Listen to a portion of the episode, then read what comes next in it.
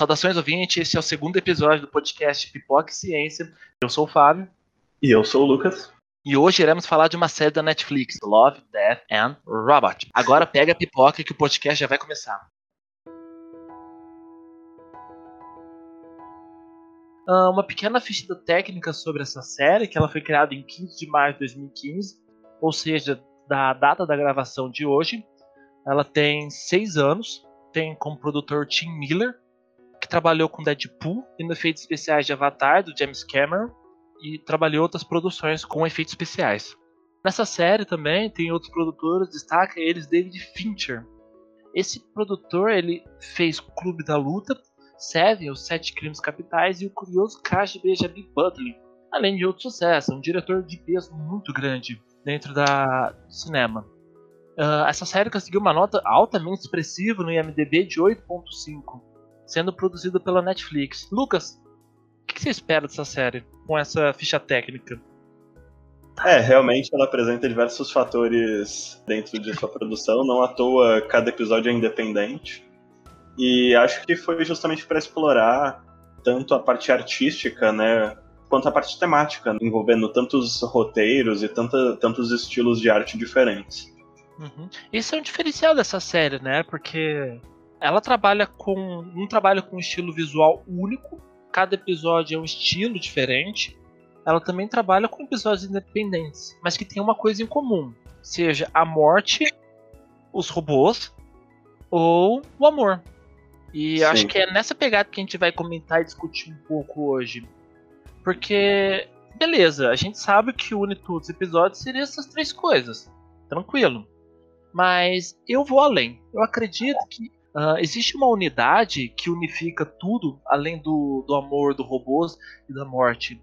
Esta unidade, na, na minha opinião, que eu vou discutir um pouco hoje, é que todos os episódios têm uma coisa em comum, que é a visão central do humano, seja ele pela sua criação, que fica claro, por exemplo, no primeiro episódio, onde os robôs eles falam eles falam, eles vocalizam, isso é curioso, né? Porque cara, Cargas d'Água um robô, uma unidade daquele naipe, toda intelectual, toda desenvolvida, com bancos de dados enormes, primitivamente e... preferem falar ou vocalizar ao invés de se comunicar, sei lá, por Wi-Fi. Nesse ponto, cabe ressaltar né, que a gente está falando de um estilo de robô que a gente, inclusive, não tem hoje em dia, né? Considerando o ápice de uma tecnologia utópica, de certa forma, né? Então, que a gente que seriam robôs com uma inteligência artificial super desenvolvida, praticamente um organismo vivo mesmo, né, inteligente. Sim, sim, mas na série mostra que eles que querendo ou não, eles foram criados por humanos e eles discutem de forma irônica de como os seres humanos acabaram se extinguindo. De como a sua ganância levou os patamar e as coisas. Eles brincam ainda e falam que deram cordas vocais para os gatos para eles poderem conversar. E um polegar opositor. E um polegar opositor. O gato é um bicho já totalmente independente que o ser humano tá lá só como apenas um enfeite. O bicho já tem polegar opositor e consegue falar, é quase uma pessoa. Gatos já sem, sem capacidade de falar, sem polegar opositor, já mandam na gente, então imagina com isso. É. Mas é, é, curioso, realmente. Acho que essas três palavras né, que definem o título, né, tanto o amor, quanto a morte, quanto robôs, é, acabam sendo meio que gatilhos né, para, para contar as histórias. São palavras que estão intrinsecamente ligadas com o ser humano, né? tanto no quesito do amor, né, tantas histórias aí são sobre isso, ou sobre morte. E a, o mais diferente, assim, né, que daria para a gente considerar seria o robô só que aí eu acho que entra até nesse limite de imaginar o que seria humanidade, né? Até que ponto a gente consegue levar esse conceito? Será que humanidade se resume apenas a, ao que a gente conhece, ao que a gente é, entende por ela hoje? Nisso acho que acaba entrando nesse seu ponto, né? De ter essa linha que conduz todos os episódios. Seguindo essa linha de raciocínio, de como o ser humano reage, eu quero trazer os exemplos de três episódios uh, eles podem reagir de duas formas. Sejam eles de formas reais, ou como no episódio eu preciso de uma ajudinha, que é o episódio mais tenso, vamos dizer de certa forma, da qual uma, uma mulher que trabalha na manutenção de satélites na espaçonave acaba ficando presa devido a sei lá, um fragmento que atingiu ela e ela fica à deriva no espaço. Ela tá dentro de uma cabine, né, alguma coisa assim no espaço, e aí um, um prego acaba perfurando a roupa dela, né, e ela, ela sai, né, da proximidade dessa cápsula que ela tava, e acaba ficando meio que à deriva no espaço. E aí, Fábio, qual é a alternativa que ela encontra para voltar para lá? A forma que ela encontra é meio triste, né? Ela utiliza uma chave de fenda que tinha junto com ela. Como no espaço a gravidade é, é, é nula, uh, seguindo as leis de Newton, uh, um corpo em movimento per, é, irá permanecer, permanecer em movimento. Ela joga a chave de fenda para um lado, o corpo dela vai para o outro lado. Ela vai, vai, vai. E não é um final feliz, ela não consegue entrar na nave e acaba passando. E aí que vem a questão, ela precisa retornar e não tem chave de fenda como o oxigênio estava acabando, ela arrisca tudo. Ela meio que quebra seu braço, né, já que existe baixa temperatura no espaço. É fácil de congelar, o sangue congela, vira uma espécie de bloco de pedra de gelo. Quebra o braço, joga o braço para uma direção, vai para o outro e ela consegue chegar uh, na cápsula dela, dando o título, né? Preciso de mais de um dia, que do inglês seria preciso de uma mãozinha. Mal traduzido isso, mas é, seria o termo helping hand, né? Que é tipo a mão de ajuda, né?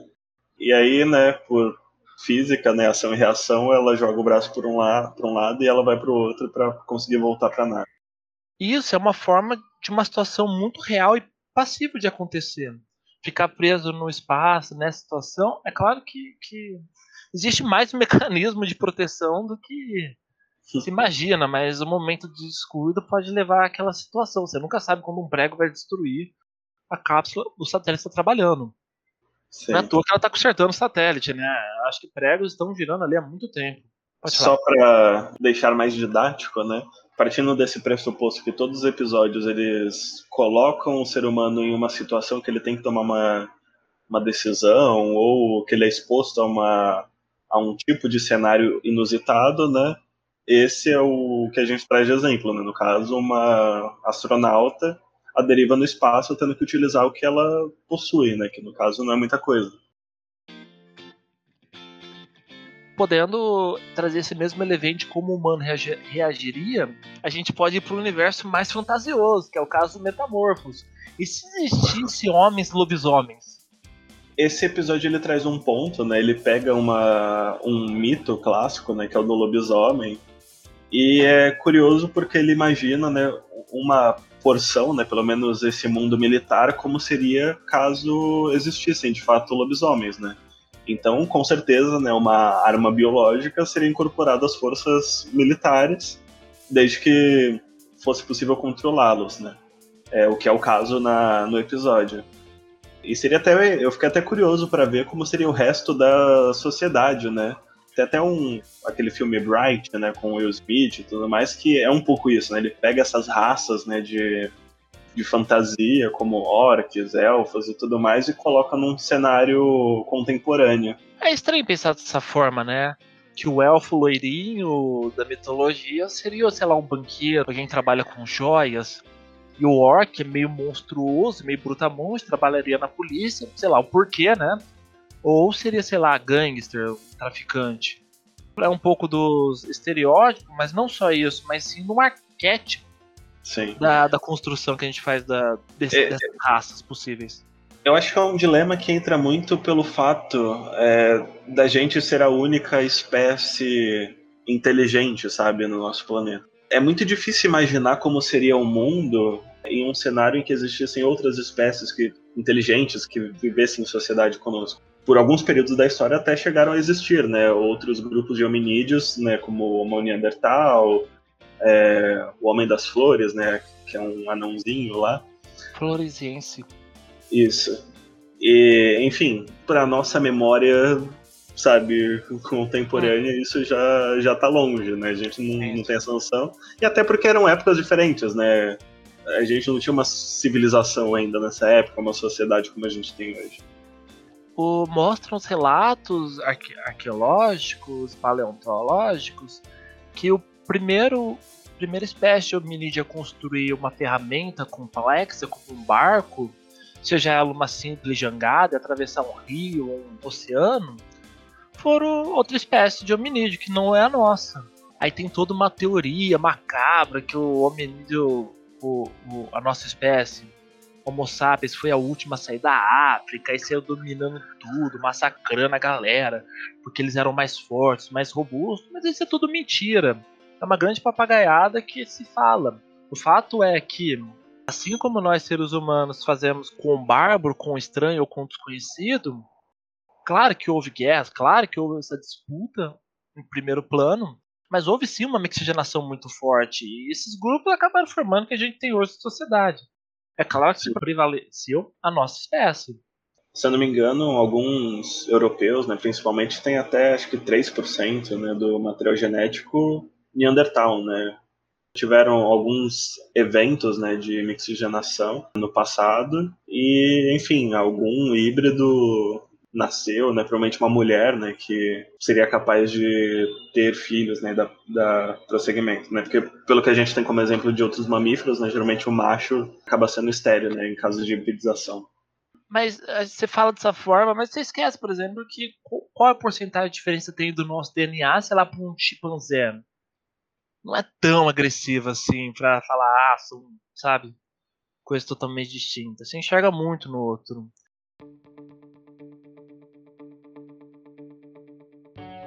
Dando continuidade à, à discussão, a gente pode extrapolar para o extremo. Um exemplo disso é quando uma realidade inteira é alterada, por exemplo, no caso, quando o Urgut assumiu o controle.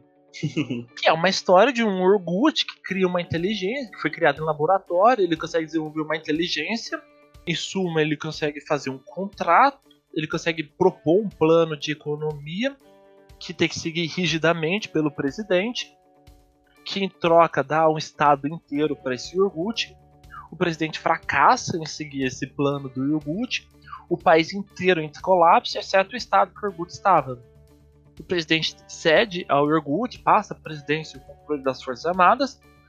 Bom, o iogurte toma conta de tudo e vivemos o ápice da humanidade, onde as pessoas vivem felizes, trabalham felizes, tudo é mil maravilha. Até que em um dado momento, assim como ele veio, ele vai embora deixa todo mundo na mão.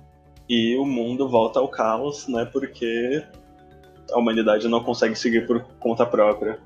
Assim, apesar de fantasioso, né, ser um Yorgut que fala e é super inteligente, eu acho esse episódio muito bom, é, porque, de certa forma, eu, eu consigo enxergar um, uma via de realidade nisso, sabe? No quesito que, tipo, ok, não um iogurte, mas se a gente pegar uma inteligência artificial, sabe? Pensa que num futuro relativamente próximo vai ser possível alguém criar uma inteligência artificial que seja, sabe, mil vezes melhor do que qualquer humano para tomar decisões geopolíticas. Claro que tem todo um dilema ético, social e tudo mais, mas só imaginando esse cenário, né, como é proposto no episódio, trocando o iogurte por, um, por uma inteligência artificial. Qual seria o impacto disso para a democracia, para o nosso estilo de governo político? Será que não seria mais é, assertivo investir em governantes não humanos? Ou será que isso foge muito, sabe, do, do que a gente entende por ética? O, um bom exemplo de quem trabalha muito bem com essa dinâmica é o Raylon. Uh, o Raylon 5 especificamente, no quinto episódio da série de jogos do estúdio 343, ele vai trazer ideias de cidades, de colônias que vivem em planetas totalmente distintos e cada sociedade é governada por uma IA independente, Sim. da qual ela, ela ela é criada por uma pessoa, só que o ambiente onde ela vive, as, os problemas que ela enfrenta, as questões que ela lida, vai tornando elas cada vez mais singular, ou seja, dando uma identidade para ela. Mas uh, fugindo um pouco do, desse aspecto, o ser humano ele é muito disso, de procurar uma resposta mística para tudo. Uh, a gente não pode esquecer de um exemplo clássico que a gente tem é do nosso presidente, que insistiu desesperadamente em um remédio que não tinha nenhuma comprovação por uma doença que a princípio ele negava.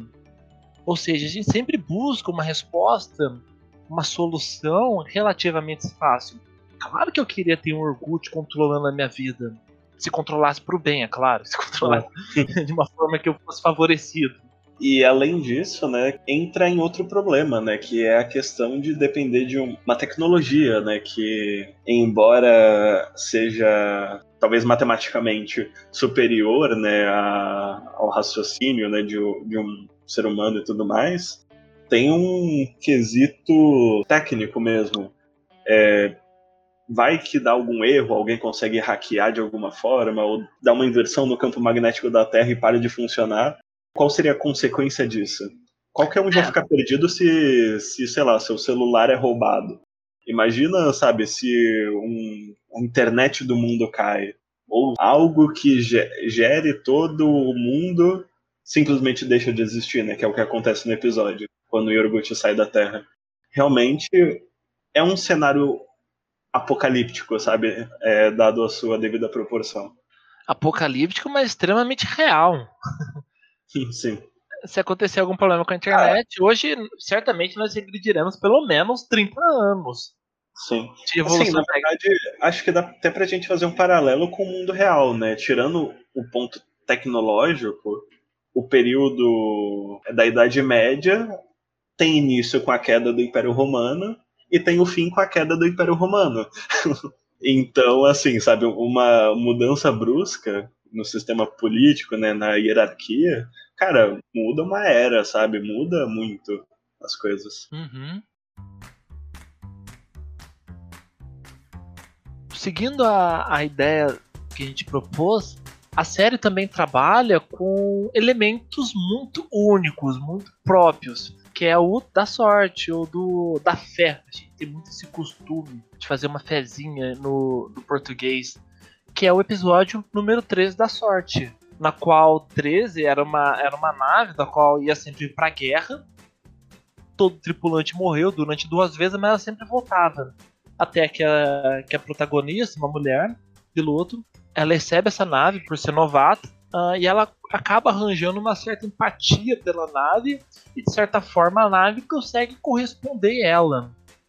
Nos extremos ali, nas manobras, ela sempre consegue a sorte de escapar até a missão final da qual a nave abre aspas, se sacrifica ou explode no momento mais ideal para ajudar ela, dando muito dessa humanidade para um objeto inanimado. É claro que a série não deixa isso muito claro, ela brinca ainda com essa questão, mostrando de vez em quando ali um circuito interno da nave, mostrando que a nave tem um certo sentimento.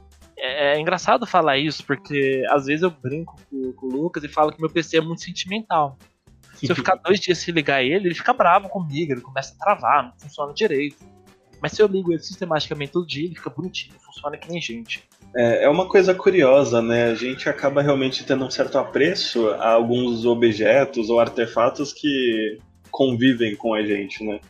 O, o celular né, é um grande exemplo disso. Eu tenho certeza que muita gente é, usa o celular quase o tempo todo, acorda com o celular, usa como alarme para diversas coisas. E sei lá, tipo, tá há mais de anos, né, com o mesmo aparelho. Então você acaba criando um certo vínculo com um aparelho inanimado, né? E esse episódio ele traz isso, né? Esse ponto. É, de uma maneira para lá de exagerada. Foi uma narrativa para mostrar isso, né? Com todo o direito de, de abusar da sorte, literalmente, né? Mas acontece, né? A probabilidade está aí para isso. Eu fico pensando se essa questão de fé, dessa mandinga, é um elemento exclusivo brasileiro. Eu não ah. vejo um americano, sei lá, acreditando no poder amizade com, sei lá, a sua arma favorita, sabe? Ah, eu vejo eu muito vejo... isso nos japoneses. o poder das cartas, né? Acredite no coração das cartas, Yugi. É, algo nesse estilo. Não, não, não acho que você resume a um sentimento brasileiro. Acho que é um sentimento humano mesmo, né? Tanto é que a gente vê isso em diversos filmes, livros. Esse sentimento, esse, essa crença de que as coisas vão dar certo acaba influenciando, né? Aquele protagonismo, né, que acaba dando uma, uma ajudinha para os heróis de, de animação e tudo mais. Uhum. Os episódios também, eles podem ser definidos tanto no presente como no passado, ou sem um tempo definido.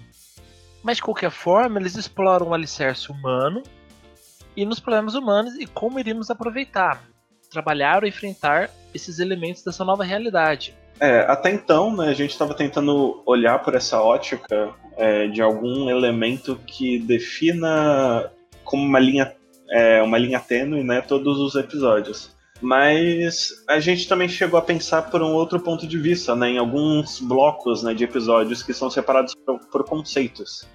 Uhum. Então a gente vê alguns episódios com um tema mais cíclico, né? De que as coisas se repetem, né? Como o episódio do congelador, que, sendo sincero, foi um dos episódios que eu achei mais esquisito. Eu não sei muito bem se eu gostei, mas ele é interessante. Esse episódio, como o Lucas comentou, ele é para lá de brisado. Ele traz uma ideia de que a sociedade ela sofre um ciclo. Eu particularmente adoro a ideia de que as eras que, que, que, existem na nossa realidade, eu sei que é uma visão uh, depois que já aconteceu, de que as coisas existem um certo caminho, sabe? Você não vai descobrir o metal antes de descobrir fazer os objetos com madeira. Você não vai conseguir produzir um livro para uma prensa automática antes de fazer esse livro de forma manual. Então, esses passos que vão guiando a humanidade, eles são muito específicos e muito bem trabalhados. E esse episódio mostra isso. Primeiro são os homens caçando uns mamute. Tudo isso acontece dentro de um congelador. Esse congelador descongela, dando a ideia do descongelamento da Terra, dos processos de glaciação que ocorreram no passado. E aí os humanos eles terminam de caçar todos os mamutes. Aí posteriormente eles, eles viram sedentários, começa a colonizar uma terra, começa a plantar, depois começa a cuidar dos animais. E os protagonistas, que são os humanos que observam de fora, eles vão abrindo aos poucos a geladeira. Então a gente vai ver é, momentos muito específicos dessa história. Até que chega um momento onde que uma civilização sobressai sobre a outra, alcança o ápice tecnológico, cultural, e aí, o, o, um dos penúltimos, o penúltimo momento antes de acontecer o desfecho, uh, ocorre uma guerra nuclear, onde só vê as fumacinhas lá dentro do congelador. E por fim, ela vira uma sociedade ultra evoluída de pessoas de cabeça gigante, entra num loop, numa estrela e desaparece. E os o... protagonistas humanos ficam embasbacados olhando tudo aquilo acontecer de frente aos seus olhos. É, o curioso é que a gente vai acompanhando né, a evolução dessa civilização, né, desse mundinho, talvez, desde o início, né, e a gente automaticamente vai fazendo esse paralelo na nossa mente, né? Ah, é, é o nosso passado, né? São as coisas que aconteceram com a nossa história. Até que chega um ponto, né, que vai além, né? Vai para um futuro, um ponto em que nós não chegamos. E talvez nunca cheguemos, não sei. Mas é, a partir desse momento é entre esse. Eu não sei, pelo menos em mim deu essa sensação, né? Foi tipo, ok, então talvez não seja um reflexo da nossa sociedade, mas um exemplo de que é assim que as coisas evoluem, sabe? Como o Fábio falou, as coisas têm uma determinada ordem, né? Uma, uma sucessão de eventos que precisam acontecer para você chegar no ápice. E a gente tem esse vislumbre, né? Claro, com as licenças poéticas, não tem como saber como vai ser o futuro, mas tem, tem essa visãozinha. E fazendo um pequeno parênteses, eu tenho uma geladeira que faz gelo aqui em casa. E realmente, cara, toda vez que eu abro ela, eu tenho a impressão de estar tá olhando pro Polo Norte ou qualquer coisa assim. É muito engraçado. Vai ver, acho que um do, dos envolvidos no episódio aí tem uma geladeira assim e pensou nessa ideia e botou em prática. É engraçado você falar dessa ideia e dessa prática. Porque tem dois aspectos que a gente tem que pontuar sem sombra de dúvidas. É que Einstein já dizia, o tempo é relativo, né? E por serem indivíduos ou seres pequenos suficientes para construir uma civilização inteira dentro de uma geladeira, o tempo também é relativo. Ou seja, o tempo passa de forma extremamente acelerada dentro Sim. da geladeira. Por isso que eles conseguem enxergar esses ciclos, conseguem ter uma visão ampla da coisa. Um outro ponto que eu acho relevante que dá pra gente tirar desse episódio é a questão de noção da insignificância, sabe? De quão irrelevante nós somos para o universo. Porque da mesma forma que toda uma civilização é, nasce, se desenvolve, chega ao seu fim em uma geladeira de uma casa, sabe, em um lugar qualquer que a gente nem fica sabendo ao certo, é assim que é a nossa civilização, sabe? A gente está em um, um pedacinho, uma pedrinha flutuante no universo, né, num pálido ponto azul, que se a gente afastar alguns frames do universo já não dá mais para ver. E vai saber se existem tantas outras civilizações como a nossa, né? De vida inteligente, no caso. E, enfim, não, tá, não tem como saber se a gente se tem alguém observando a gente de algum ponto ou não, né? Acaba entrando nesse ponto mais filosófico, de certa forma. Uh, um exemplo disso é o episódio clássico de Rick Morty do Inception, no qual o Rick cria uma bateria, da qual ele constrói uma civilização para produzir energia para ele, e chega a um determinado ponto, essa civilização constrói uma outra civilização dentro de, um, de, um, de uma bateria para poder alimentar eles, para eles alimentarem o Rick, sabe? Sim, é que muito que é bom esse episódio, inclusive. O que, que é uma placa de Petri com uma colônia de bactéria? Cara, é um universo inteiro ali, você controla. Uhum. Você vê os montinhos nascendo, você olha ali as bactérias, fala, ah, tá nascendo aqui, aqui, aqui, vai acabando os alimentos, elas vão competindo em si e no final todo mundo morre. Não é tão diferente assim, sabe? Não é tão absurdo pensar que é algo extraordinário. É aquela que a gente não entende a bactéria. Uhum. E até. o homem? pois é, né? Talvez seja até mais complicado. Mas partindo desse ponto, né? Vamos supor que a gente descubra que nós só servimos para alimentar a bateria de um carro. No final das contas, vai ter alguma diferença, sabe? Tipo, você ainda vai ter que acordar cedo no outro dia para ir trabalhar, você ainda vai ter sua família para tipo, cuidar e tudo mais.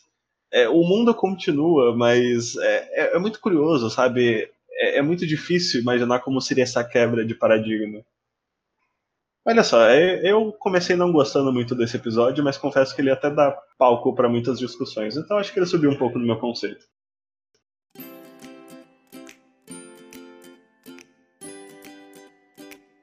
Um outro episódio que trata muito bem esse conceito cíclico seria a testemunha, na qual a mulher ela acorda, olha pela janela e vê um homem matando uma mulher, uma pessoa.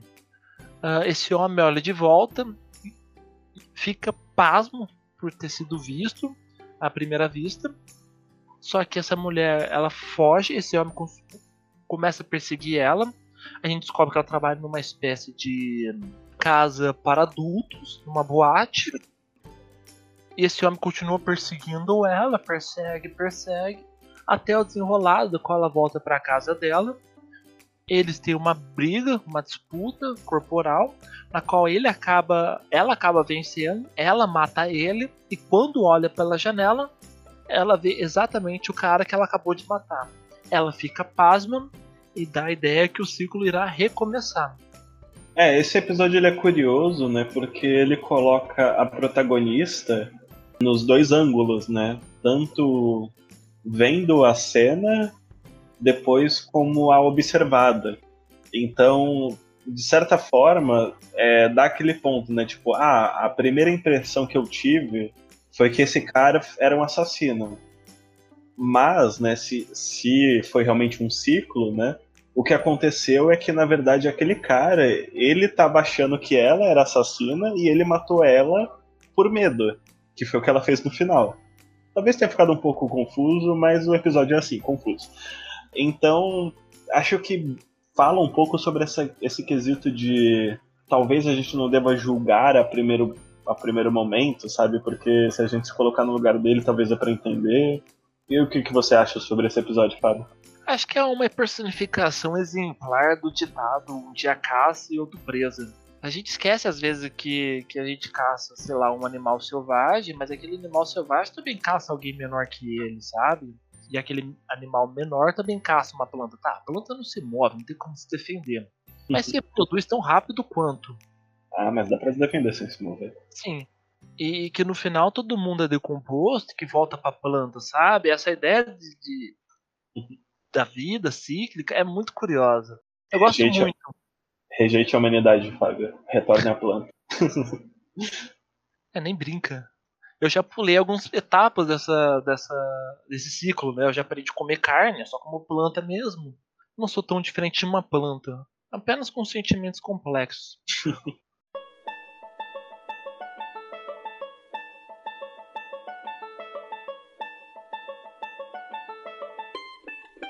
Um outro bloco que a gente pode dividir essa série é o bloco espiritual. Nesse bloco espiritual temos dois episódios. Um bom exemplo disso é a Boa Caçada. É um, é um dos meus episódios favoritos. Conta a história de um passado, de um passado onde existia monstros como raposas sedutoras de homens e também existia monges caçadores de monstros que viviam a vida dessa forma. Nesse episódio mostra que um, o filho do caçador decide não matar a filha do monstro e acaba cuidando dela. Uhum. Uh, a questão desse episódio é que uh, ele mostra claramente essa passagem do antigo para o novo, para o civilizado. O civilizado é representado através da modernidade, num cenário chinês, que o moderno seria os ingleses ou algo do tipo, na qual eles viviam uma revolução tecnológica baseada nas ideias de Da Vinci, numa É, tecnologia é um- totalmente a vapor. Um conceito steampunk, né? Como é falado. Sim. E aí, ao longo dessa série, a, a- a filhote de raposa, ela cresce, torna uma mulher linda, e o homem, ele se... Ele larga a profissão de caça de monstros, porque os monstros já estão quase todos extintos, e vira uma espécie de mecânico. E, e se aperfeiçoa muito nessa área, enquanto a mulher, ela vive dos luxos, se aproveitando da sua beleza, já que era um aspecto da raposa. Só que ela encontra uma espécie de sádico que é apaixonado por robôs e peças metálicas, que ao longo ele substitui todos os membros dela por peças metálicas. Uhum. Ela procura a ajuda desse homem, do cara que salvou ela, eh, e juntos eles tramam, eles aperfeiçoam aquela técnica de uma técnica mais, vamos dizer. Cara, esse episódio é difícil mesmo de comentar, hein? Episódio longo. Eles aperfeiçoam aquelas peças metálicas de membros locomotores para membros de guerra. Ou seja, o braço, que é só um braço, que tem a função de pegar as coisas e se movimentar, se torna uma espécie de espada. E aí, a partir disso, ela começa a caçar aqueles homens, como a mãe dela fazia, na forma de raposa. sim. Lucas, antes de a gente começar a gravar esse episódio, ele discordava piamente de mim, dizendo que esse futuro era totalmente abstrato e irreal. Eu disse a ele que imaginar uma sociedade de chips e placas e de aparelhos que é capaz de se comunicar com uma rede de computadores baseado numas ondas eletromagnéticas que passam pelo seu corpo e chega até um aparelho é tão absurdo quanto imaginar uma sociedade movida a vapor e carvão. É, o ponto é que, tipo, a partir da tecnologia que nós temos hoje, né? Eu olhando para aquele episódio, eu pensei, ah, ok, esse conceito steampunk realmente é, de certa forma, fantasioso, né? Algumas tecnologias que a gente vê a vapor assim, eu realmente não sei dizer o quão possível seria. Mas, de fato, eu também não sei explicar a boa parte da tecnologia que a gente convive hoje, então. acho justo.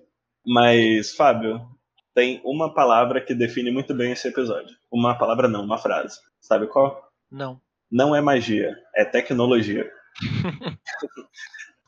Eu acho muito curioso, né, como eles pegam esse conceito, né, das kitsunes, né, essas raposas é, meio místicas, e passam para um contexto moderno, assim, onde de certa forma ela perdeu, né, essa magia dela de se transformar. De acordo com o episódio, é porque as cidades se desenvolveram muito, né, e o mundo perdeu um pouco da magia.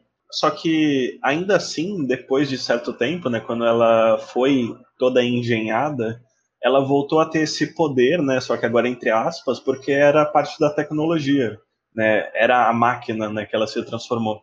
Então ela voltou a virar raposa, né, só que uma raposa robótica, né, não mais uma raposa mística. E acho que isso traz uma reflexão assim, né, tipo, tanto dessa magia, né, que o, o, o mundo é, por exemplo, um dragão. Né? Um dragão é um mito, né? Que está presente em diversas culturas e tudo mais. É um ser gigante, meio réptil que solta fogo. Cara, e se daqui a um tempo a gente conseguir construir tipo um robozão, sabe? Que é um dragão mesmo, que solta fogo, que tem todo esse aspecto réptil e tudo mais. É... Meio que mostrar que, de certa forma, a tecnologia é um pouco assustadora, né? Porque qual é o limite dela? É engraçado pensar que ela perde o poder na juventude, mas ela ainda volta a ser a raposa demônio no final, né? Então, Sim. eu poderia dizer filho de peixinho, peixinho não é, mas filho de raposa demoníaca, a raposa demoníaca é. Depende não, mas assim, se ela, ela é uma raposa ou se ela é uma raposa mecânica demoníaca. Eu acho que é, é Assim, no episódio até ele deixa meio assim, né? Porque ser uma raposa demoníaca era como aqueles monges interpretavam ela. Mas quando esse protagonista, né, o monge, ele encontra a raposa, ele vê que ela não é má, né? Só que eles estão a não sei quantas gerações, um caçando o outro. E aí depois, né, quando ela entra em Hong Kong, lá, né, nessa civilização steampunk, aí ela ela sofre essa mutilação, né? E aí ela meio que passa a se vingar, né? Só que meio que como uma justiceira. Por isso que é uma boa caçada, né? Um dia da caça do caçador. Um outro exemplo espiritual é uma noite de pescaria que conta a história Sim. de dois homens que vendiam uma coisa e que eles acabaram ficando presos no deserto por um erro de colocar água no tanque.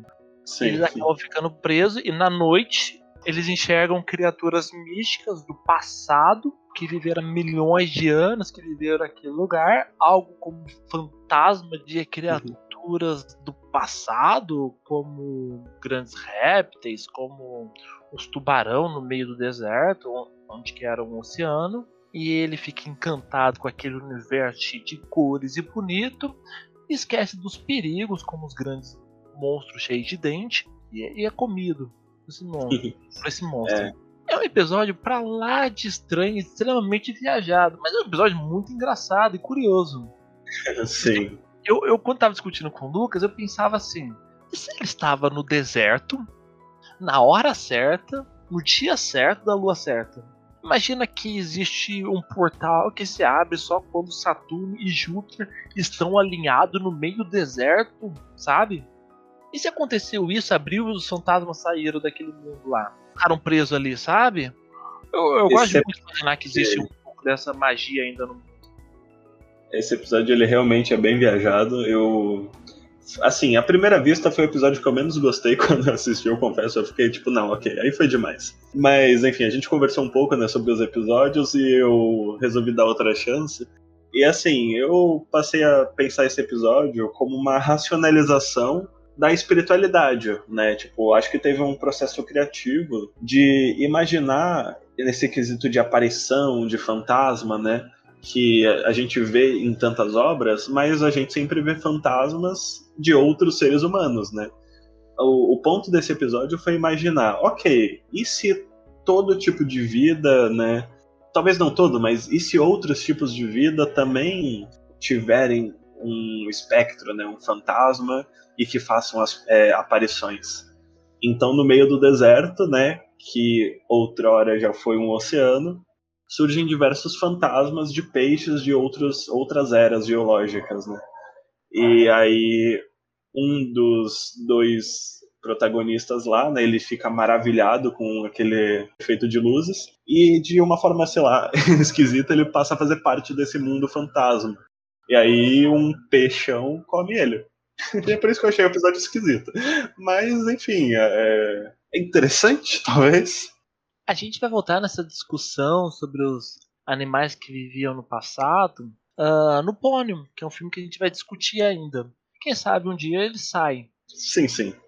Fica aí para um futuro próximo.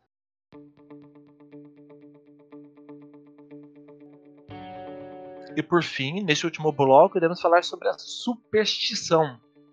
Para começar esse bloco, eu, eu, vou resgatar uma, uma linha aqui muito tênue. Primeiro iremos falar do Sugador de Almas. Sugador de Almas é o episódio mais simples de comentar conta a história de um pesquisador que contrata os mercenários e vai até um túmulo de uma tumba de um tal de Conde Drácula, e lá ele encontra uns vampirão, explode tudo, alguns morrem e eles fogem. Essa superstição ela vai trabalhar com a ideia de que existe alguma coisa, ou existiu alguma coisa no passado que foi descrito, muito bem descrita, a ideia de um homem que chupa sangue ou empala pessoas, e que essa história se perdeu com o tempo, e hoje tornava folclore. São folclores mesmo? Será que realmente não existiam? Um, um, exemplo bobo que eu gosto de dar, eu gosto de imaginar ou de pensar, é o exemplo da mula sem cabeça. E se ao invés da mula a gente falasse galinha sem cabeça? Ah, será que existe uma galinha sem cabeça que vive mais de oito meses? Sim, existe. Mas por que não tem uma mula sem cabeça, sabe? Tá, tá, tá, tá. Lucas vai discordar de mim, porque a biologia dela não permite. Mas eu vou dizer que para cada conto aumenta um ponto, de uma galinha para uma mula, acho que não tem muita diferença. Eu acho que, assim, cabe falar do quesito da tradição oral, né?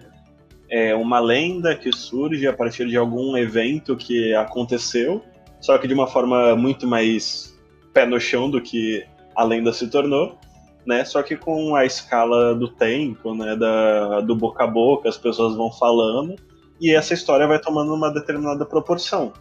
A história do rei Arthur, por exemplo, né? historicamente, existem alguns Arthurs né, que exis existirem entre determinados períodos lá na, é, no Reino Unido, só que as tradições, né, com livros, com contos, com baladas contadas por bardas, tudo isso foi personificando é, em um único rei, Arthur, né, que pegou a Excalibur e, enfim, e do mago Merlin e de todo esse conto, né, que a gente conhece hoje, que ganhou uma proporção diferente. Esse episódio, né, o Sugador de Almas, ele pega esse conceito do, do Drácula e bota um arqueólogo indo investigar esse passado. E acaba entrando naquele conceito que a gente falou mais cedo, né, que são seres humanos passando por situações adversas e, de certa forma, bizarras. Né? Então lá ele encontra essa lenda viva, né, praticamente, e esse grupo de humanos, né, que é tipo uma, uma party de RPG, alguma coisa assim, né? Tem o arqueólogo, tem os militares, eles têm que resolver de alguma forma. Só que no final eles são todos mortos, não são? Eu não, não lembro do final do episódio. É, eles encontram um túnel, eles vão dar fuga do demônio que estão perseguindo eles, ficam encurralados, até que na planta eles encontram uma saída que dá numa caverna. É, quando eles ah. chegam nessa caverna, eles acendem uma espécie de luz encontra mais 500 demônios igual o é, anterior. Que eles, eles não matar. Eles não morrem graficamente, mas fica subentendido, né? Uhum. Um outro episódio que existe, a gente não vai comentar muito sobre ele, é a Guerra Secreta, que traz uma ideia de monstros que vivem lá na parte norte do planeta, especificamente na Rússia, em 1927, ali pro período pós-czarista e antes da, da Segunda Guerra Mundial, da qual eles mandam tropas caçar esses monstros que estão matando. Isso torna uma guerra secreta, porque eles lutam contra monstros. É durante a Revolução Russa, não é? Lá pra é, 918, se eu não me engano. Não uhum. lembro agora da data que eles falam. Mas tem até uma superstição assim com Rasputin, né? Dele ser é, um ocultista e tudo mais e pegaram meio que um ritual, né, que invoca demônios, e isso acabou gerando uma guerra secreta. É, acaba evocando os demônios da profundeza dos infernos, e eles têm que extirpar esses demônios com balas e bombas e explosivos. Uhum. Eu acho assim, se existe um demônio, o ser humano é muito bom em caçar coisas, sabe? Se Sim. caça pessoas, por que não caçar algo totalmente diferente?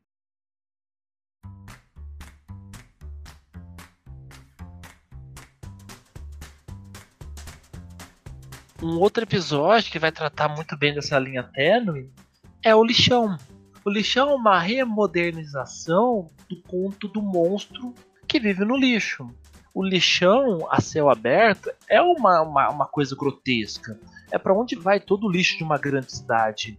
É claro que no Brasil isso foi proibido, ainda bem, mas a ideia de que pode nascer uma vida a partir do churume, uma vida macabra, uma criatura horrenda, capaz de matar é retratado nesse episódio. Um ponto que a gente pode levantar é se o Césio 137 do caso famosíssimo brasileiro, o maior acidente radioativo do país, se ao invés de ser um pozinho brilhante na mão de pessoas, fosse um pozinho brilhante no meio de um chorume.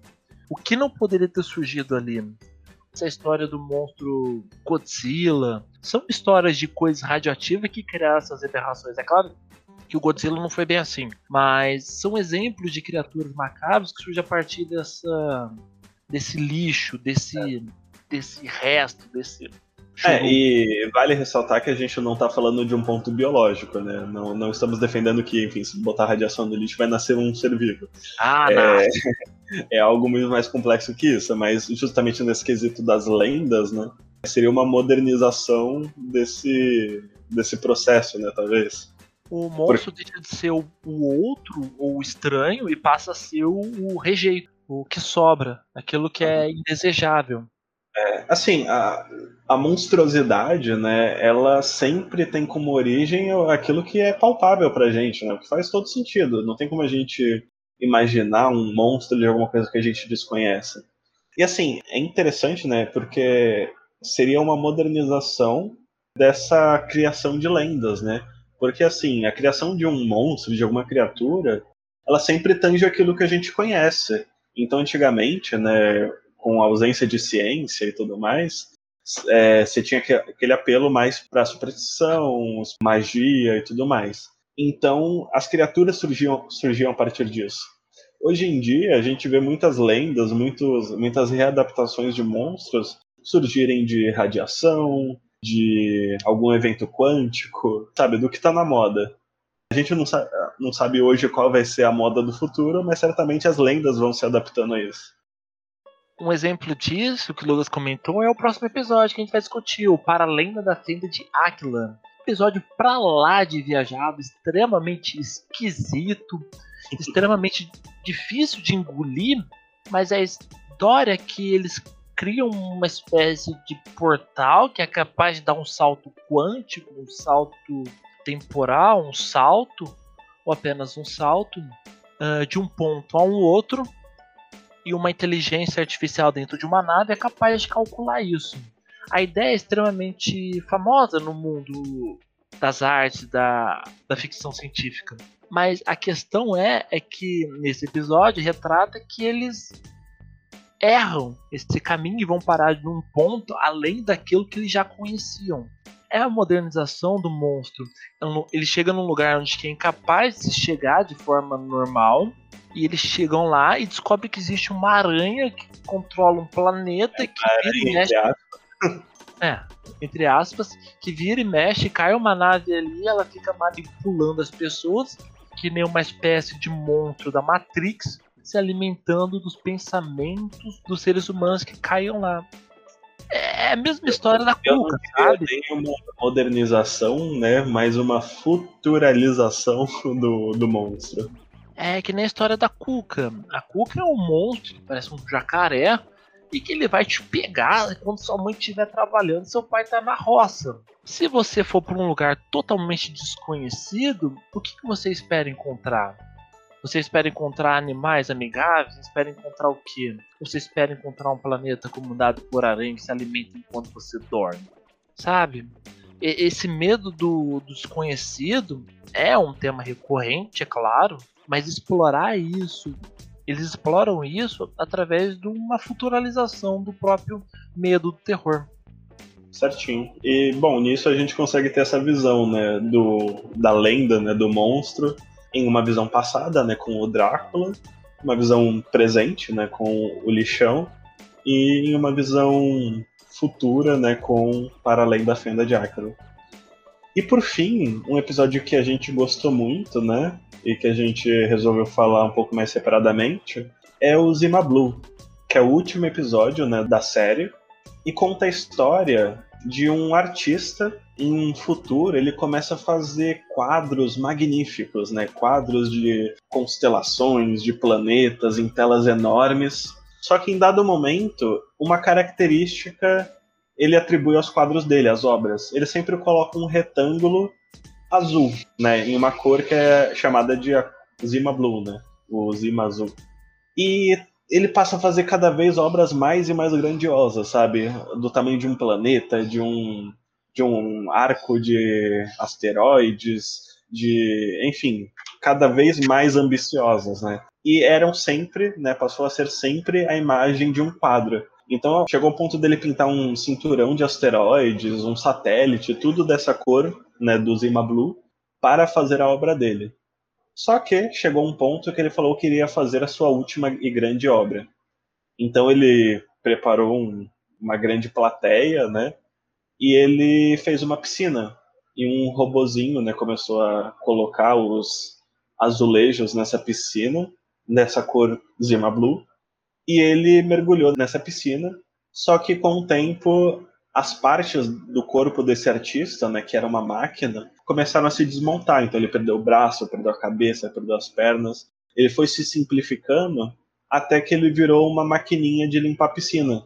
Ele revela que na verdade no início ele foi isso, né? Ele foi uma maquininha de limpar piscina, criado por uma mulher que era muito boa em criar robôs, né, nessa era da robótica só que ele foi se aperfeiçoando com o tempo, né? Ele foi se engenhando, colocando uma memória melhor, uma inteligência artificial superior, é, até que ele virou, sabe, o ápice de um, de um ser. Não, não sei se é certo dizer ser vivo, né?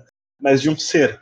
E aí ele decide voltar à origem, né? Voltar a limpar a piscina.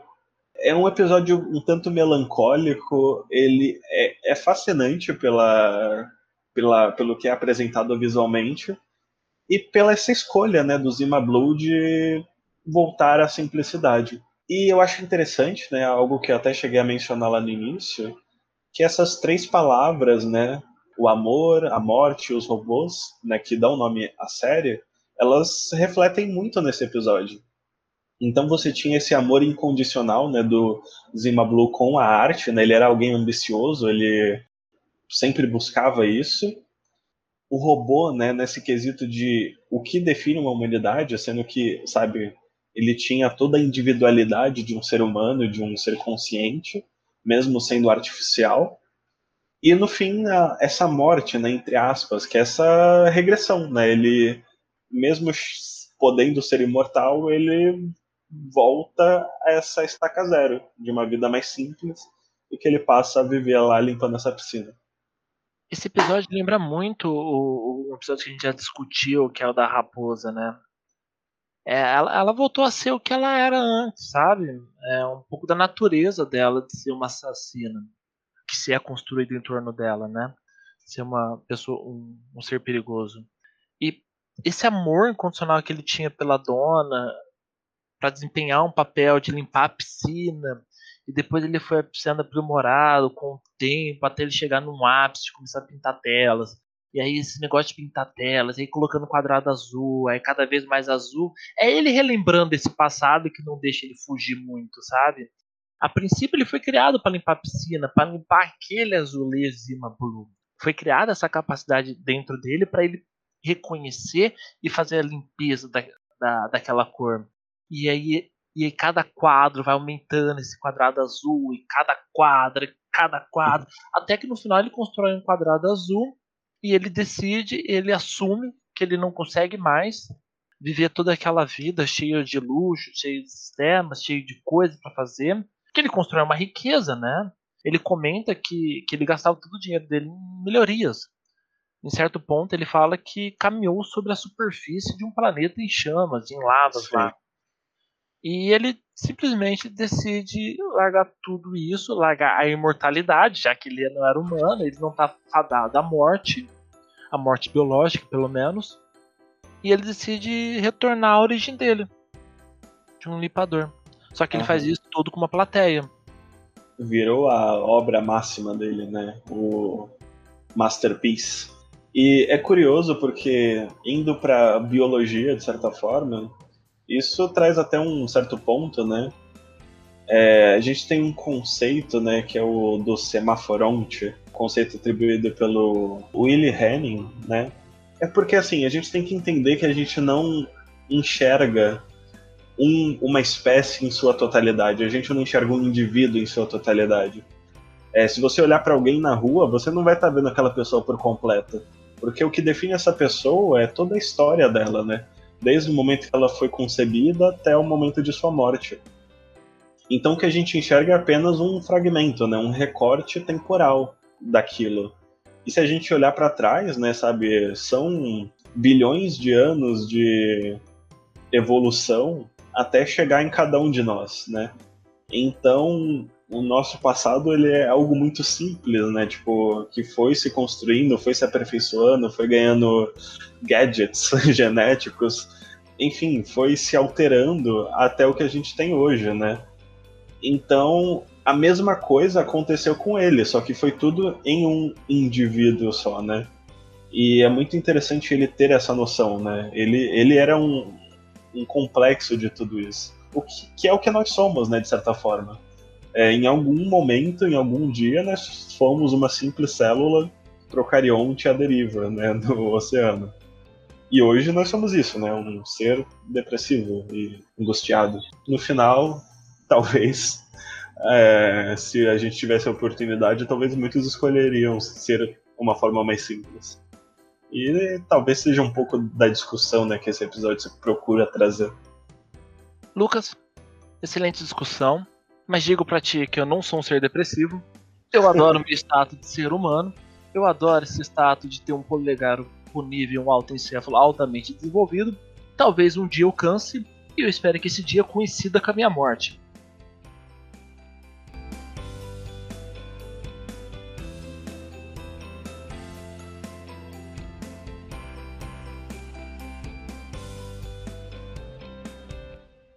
Olá pessoas, chegamos ao final de mais um episódio do Pipoca e Ciência. Espero que vocês tenham gostado dessa discussão sobre a série Love, Death and Robots. E caso alguém ainda não tenha assistido, é, esperamos que tenhamos também incentivado a assistir. E reforço que realmente vale a pena. E também gostaria de comentar que o anúncio da segunda temporada de Love, Death and Robots foi feito depois da gente gravar esse episódio. Então fomos pegos um tanto de surpresa, né? Não foi nada planejado. Mas é bem interessante porque eventualmente a gente pode fazer um segundo episódio, né? Comentando essa nova temporada. E até lá também dá para todo mundo ter assistido e ficar mais a par da discussão. Além disso, depois também fique à vontade para mandar um e-mail para a gente. É, o nosso e-mail é pipocaeciência.gmail.com Pipoca e ciência escrito tudo junto e sem acento. E bem, vocês podem dizer se concordam com a gente, se discordam, comentar algo para acrescentar também a discussão, ou mesmo apontar caneladas feitas pela gente, né, alguns erros de é, teóricos mesmo. Acontece. E bem, até semana que vem, e isso é tudo, pessoal.